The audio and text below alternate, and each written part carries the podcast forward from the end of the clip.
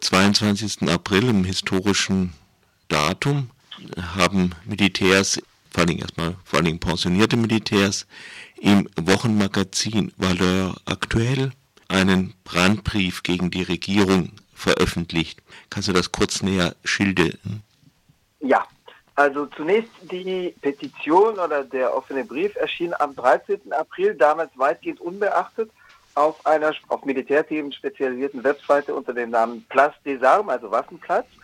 Dieser Text war in Ultra-Kurzfassung auf einer Druckseite eines Buches, das am folgenden Tag, am 14. April, erschien aus der Feder des Hauptinitiators der Petition. Das Buch heißt Lettre ouverte à nos gouvernants, also offener Brief an unsere Regierenden. Und dieser Hauptinitiator ist ein seit 1987 bereits pensionierte General, also der ging früh in den Ruhestand oder schied früh aus dem aktiven Dienst aus. Danach haben sie ja noch einen Reservedienst. Ist heute 70, heißt ähm, Fabre Bernadac, also Jean-Pierre Vorname, Fabre Bernadac, doppelter Familienname. Der Knabe ist auch ansonsten bekannt. Er war nach seinem Ausscheiden aus dem aktiven Dienst 1987, davor war er Gendarmerie-General, in Security-Firmen tätig, war aber auch in den 90er Jahren Leiter des damaligen, Para, des damals wirklich paramilitärisch aufgestellten Ordnerdienstes des Front National. Die Partei ist inzwischen umbenannt in Rassemblement National, also Nationale Sammlung, damals Front National.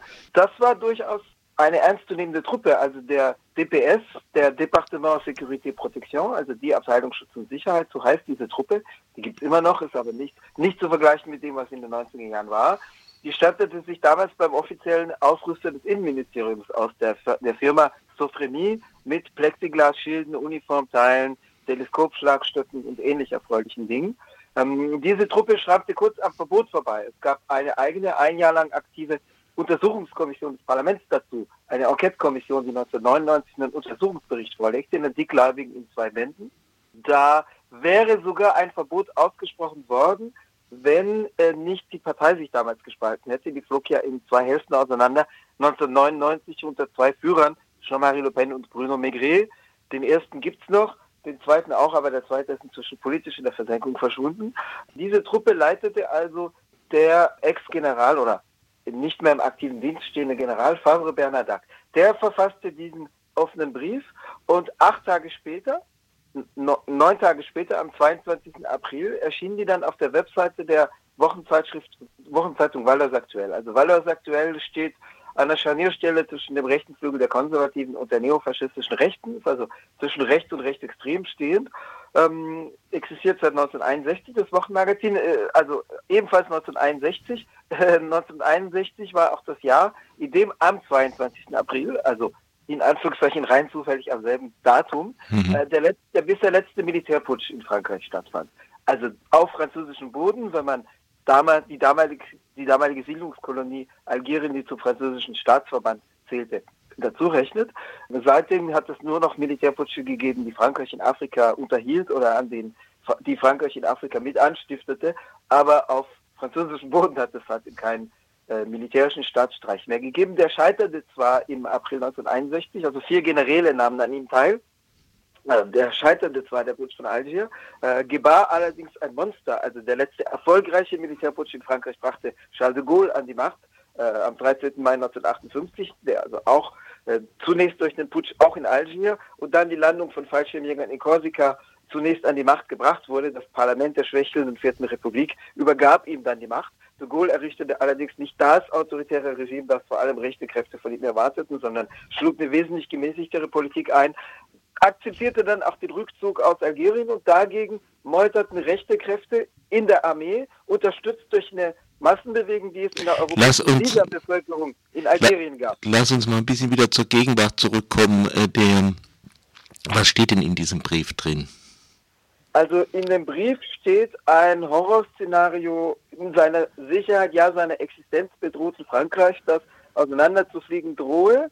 Da wird dann äh, auf Gegebenheiten, auf Phänomene Bezug genommen, die natürlich zum Teil, das ist bei jeder Wahnvorstellung so, zum Teil Anhaltspunkte in der Realität, Anknüpfungspunkte in der Realität aufweisen.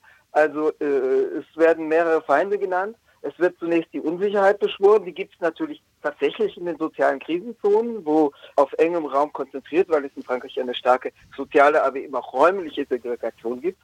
Äh, auf engem Raum Bevölkerung mit sozialen Problemen zusammengedrängt leben, also etwa in Trabantenstädten und Unterklassenwohnvierteln. Da gibt es natürlich tatsächlich eine Alltagskriminalität. Es gibt eine verbreitete Drogenökonomie, die die Regierungen auch jahrzehntelang gewähren ließen, weil das für eine gewisse Ruhe dort sorgt. Jetzt gerät die Drogenökonomie ein bisschen unter Druck. Also der jetzige Innenminister fährt offensichtlich eine Strategie, die diese Ökonomie unter Druck setzt, auch um ein gewisses Bild zu unterhalten, eine Regierung, die agiert. Äh, wenn natürlich den Leuten keine Alternative geboten wird, weil wenn die Alternative lautet, mit Sozialhilfe zwischen Betonwänden hocken oder Drogenökonomie, dann ist das ich will, ich werde es keinesfalls rechtfertigen, aber dann ist für viele die Wahl. Die, äh, Entschuldigung, die, die, Militärs schlagen jetzt äh, ein Sozialprogramm und mehr äh, Sozialarbeiter vor, oder? Die schlagen gar kein äh, Sozialprogramm vor, die schlagen vor, mit harter Hand da durchzugreifen und diese realen Gegebenheiten, die es gibt, als gezielten Angriff auf Frankreich wahrzunehmen, also als eine Art Verschwörung, um einen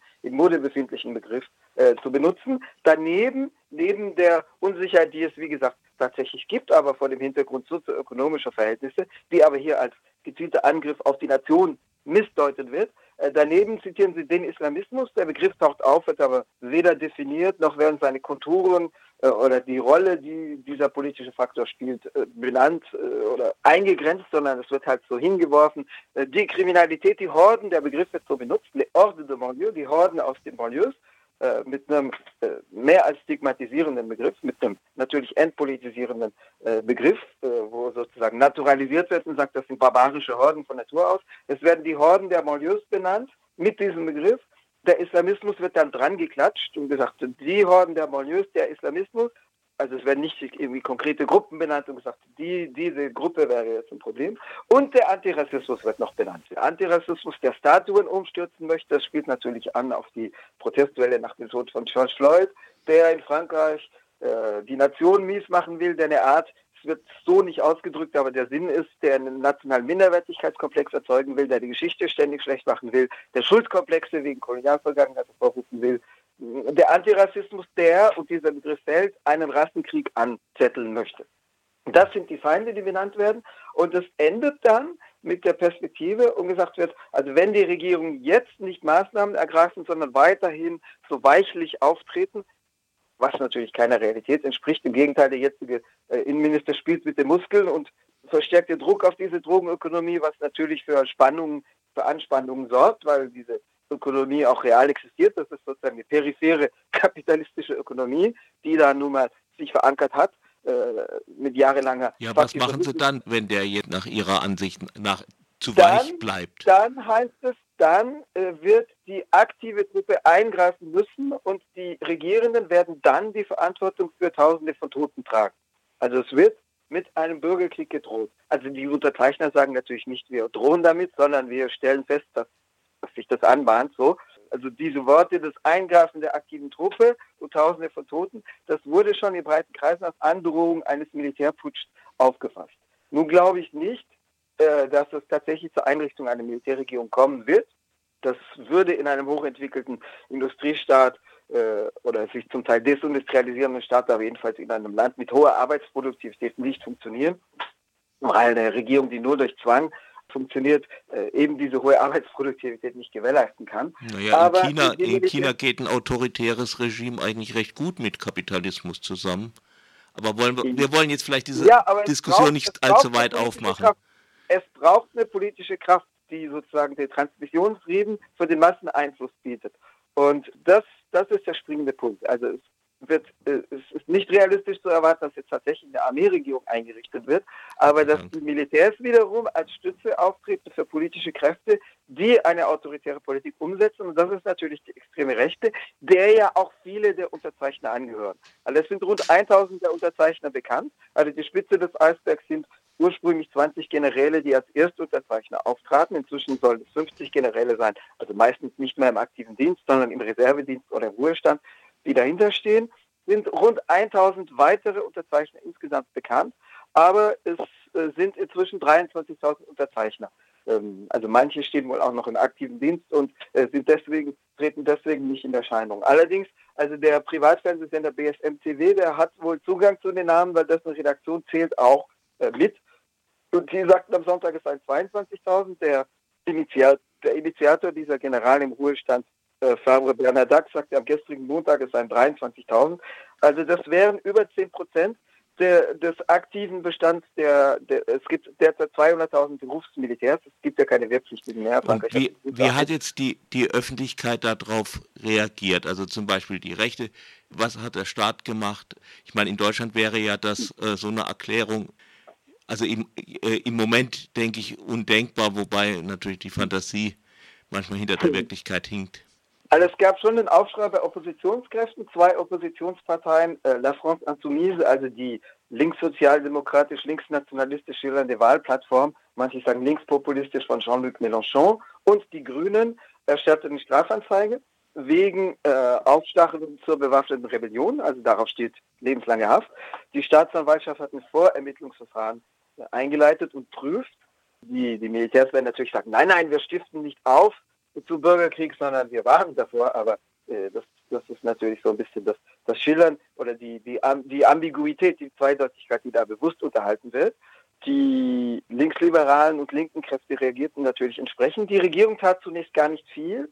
Nachdem die Reaktion, die, der Applaus von rechts kam, gab es dann Reaktionen, wobei sie immer noch relativ schwächen. Also die Regierung tut zweierlei. Sie sagt einerseits, äh, das geht nicht, weil das ist ein Verstoß gegen das politische Zurückhaltungsgebot für Angehörige der Streitkräfte. Also in Frankreich gilt äh, ein Devoir de Reserve, ein Zurückhaltungsgebot. Das heißt, Angehörige im Staatsdienst und erst recht in bewaffneten Staatsorganen dürfen sich nicht erkennbar parteipolitisch zumindest profilieren oder politisch im engeren Sinne, also durch eine klare Stellungnahme für oder gegen eine Politik. Sie können natürlich Expertenwissen zur sogenannten Verteidigungspolitik äh, da, darbieten, aber nicht direkt in innenpolitische Auseinandersetzungen eingreifen. Ähm, äh, also einerseits sagt, sagen Regierungsvertreter, das geht nicht wegen Verstoßes gegen das Zurückhaltungsgebot. Andererseits spielen sie es auch deutlich herunter, weil sie immer sagen, das ist doch eine kleine Minderheit, 20 von 200.000 derzeit aktiven Militärs. Wobei, wie gesagt, 23.000 äh, Unterzeichner, da sind wir nicht mehr bei 20. Äh, da sind wir nicht mehr bei einer zweistelligen Zahl. Die äh, Regierung plant jetzt 18 identifizierten Unterzeichnern, die noch im aktiven Dienst stehen. Wobei zu vermuten ist, dass die, die noch aktiv sind, eben nicht mit ihren Namen in Erscheinung treten, sondern als nach außen anonym gehaltene Unterstützer. Aber die 18, die ausgemacht wurden, die noch im aktiven Dienst stehen, denen drohen jetzt disziplinarrechtliche Sanktionen, also wohl die Versetzung in den Ruhestand. Die Renten würden sie nicht verlieren, aber sie dürften dann etwa nicht mehr die Uniform tragen. Also es, es wäre eine symbolische Degradierung. Wie schrecklich. Ja, wie schrecklich. Aber nun, äh, Marine, Marine Le, äh, Le Pen, genau. also die ist ja in letzter Zeit, tritt sie ja wohl, wie ich gehört habe, Katzen, also nicht mit Rottweilern im ja, ja. Fernsehen auf. Wie reagiert denn die? Mit Rottweiler tritt ihr Vater auf. Rottweiler oder Dog, große Doggen hat sie ihr Vater. Äh, Marine Le Pen war schon immer Katzenfan. Das hat sie auch mal als Unterschied zu ihrem Vater herausgestrichen, dass sie sagte, er, er setzt auf Hunde, ich stehe auf Katzen. Sie hat sogar mal angekündigt, falls sie sich hier aus der Politik zurückzöge, dann würde sie Katzenzüchter. Nee, so hat sie es nicht angekündigt, das wurde ihr dann entgegenhalten, sondern sie hat aber ein Katzenzüchter-Diplom äh, gemacht vor einem Jahr. Ähm, die, äh, also ist, ist, ist, sie jetzt also eine, eine, sanfte, zurückhaltende Politikerin geworden, die sich sicher auch von solchen Umtrieben distanziert? Absolut nicht. Also natürlich, die, das mit den Katzen geht einher mit der Idee von Samtpfoten und sie versucht natürlich aufzutreten als äh, jemand, die Kreide gefressen hat und die die breite Öffentlichkeit nicht verschreckt, weil sie ja doch versuchen möchte, eine Mehrheit von 50 Prozent plus X zusammenzuzimmern, was tatsächlich nicht mehr so aussichtslos erscheint, wie es in der Vergangenheit mal aussichtslos oder fast aussichtslos erschien. Es gab im März dieses Jahres, vor zwei Monaten, also eine Umfrage, wo 48 Prozent der Umfrageteilnehmer, Teilnehmerinnen, das war am 11. März, erklärten, dass sie einen Wahlsieg für wahrscheinlich halten von Marine Le Pen. Also die, die Partei hat schon Aufwind, weil sie auch als stärkste Oppositionskraft zu Emmanuel Macron wahrgenommen wird, wird wird entsprechend auch in Fernsehsendungen eingeladen zum Kommentieren. Also natürlich die Partei versucht nicht zu erschrecken, natürlich nicht als faschistische Partei, wie sie zumindest historisch ist, auch wenn sie sich zurzeit auf eine institutionelle und Wahlstrategie stellt und den Terror auf den Straßen, den es vor allem in den 90er Jahren auch gegeben hat, stark zurückfuhr.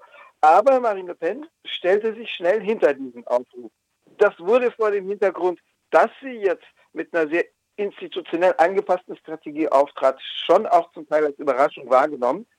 Es war wahrscheinlich sogar eingeplant, weil dieses Wochenmagazin war das aktuell, publizierte den Appell am 22. April und am 23. April schon die Antwort.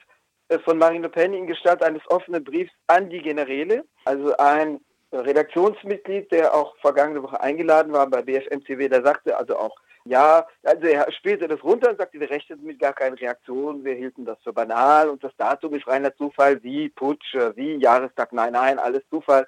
Es hätte auch an einem anderen Datum erscheinen können, ja, hätte können. Und da sagte er aber auch, ähm, der stellvertretende Chefredakteur am vorigen Mittwoch, ja, aber wir hatten das äh, für belanglos gehalten. Wir haben das halt so eingeplant an einem Tag, der zufällig gewählt war, behauptet er, erscheint die Tribüne und dann veröffentlicht er noch kurz darauf die Reaktion von Marine Le Pen. Also die Reaktion war wohl mit eingeplant.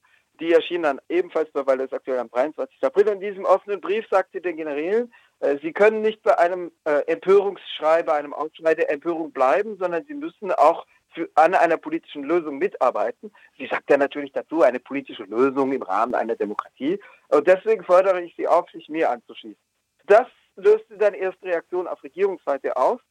Marine Le Pen musste es nochmal bestätigen. Sie hatte dann Auftritt am 27. April, also Dienstag vergangener Woche, heute vor einer Woche, im Fernsehen bei Radio, bei, äh, nicht Radio, sondern bei France Info. Und daraufhin, auf diese Bestätigung im öffentlichen Fernsehen von Marine Le Pen, daraufhin reagierte dann die, die Regierung und sagte, ja, aber äh, so geht's ja nicht und hier, äh, die Armee darf nicht politisiert werden und so weiter. Und da schickt dann die Regierung drauf ein. Sie hat, sie hat auch was gesagt, dass, äh, dass ja die Offiziere Erfahrung in, in Krieg, in Bürgerkriegen hätten und so. Nein, das ist ihre Nichte. Das ist Marion Le Pen, Marion Marshall Le Pen, die sich inzwischen nur noch, die inzwischen nur noch als Marion Marshall auftritt. Ihre Nichte war Abgeordnete von 2012 bis 2017, ist aber formal parteilos inzwischen, ist Leiterin einer von ihr gegründeten Privatuniversität in Lyon und äh, trat am vorigen Donnerstag äh, in einer viel beachteten äh, Talkshow-Sendung von Jean-Jacques Bourdin auf. Die trat in dieser morgendlichen Talkshow auf um 8.30 Uhr. Und äh, da sagte sie diesen Satz, den du zitierst. Äh, du hast wahrscheinlich mein Manuskript für die kommende Ausgabe der Jungle World gelesen. Jedenfalls, Marion Marchal sagte diesen Satz. Wissen Sie, Herr Bourdin, wissen Sie, Herr Bourdin, die Militärs besitzen, vor allem die, die im Auslandseinsatz waren, besitzen eine Erfahrung, die der Alltagsbürger oder der Normalbürger nicht besitzt. Äh, das ist das Wissen von Leuten, die in Kriegs- oder Bürgerkriegsländern waren, wie du zitierst, um diese Prozesse, die ja äh, auch deren Keimzellen sie bei uns ausmachen können, also die Voranzeichen für einen Bürgerkrieg, in Gestalt der Guerilla-Situation, die uns täglich bereitet wird. So formuliert sie das.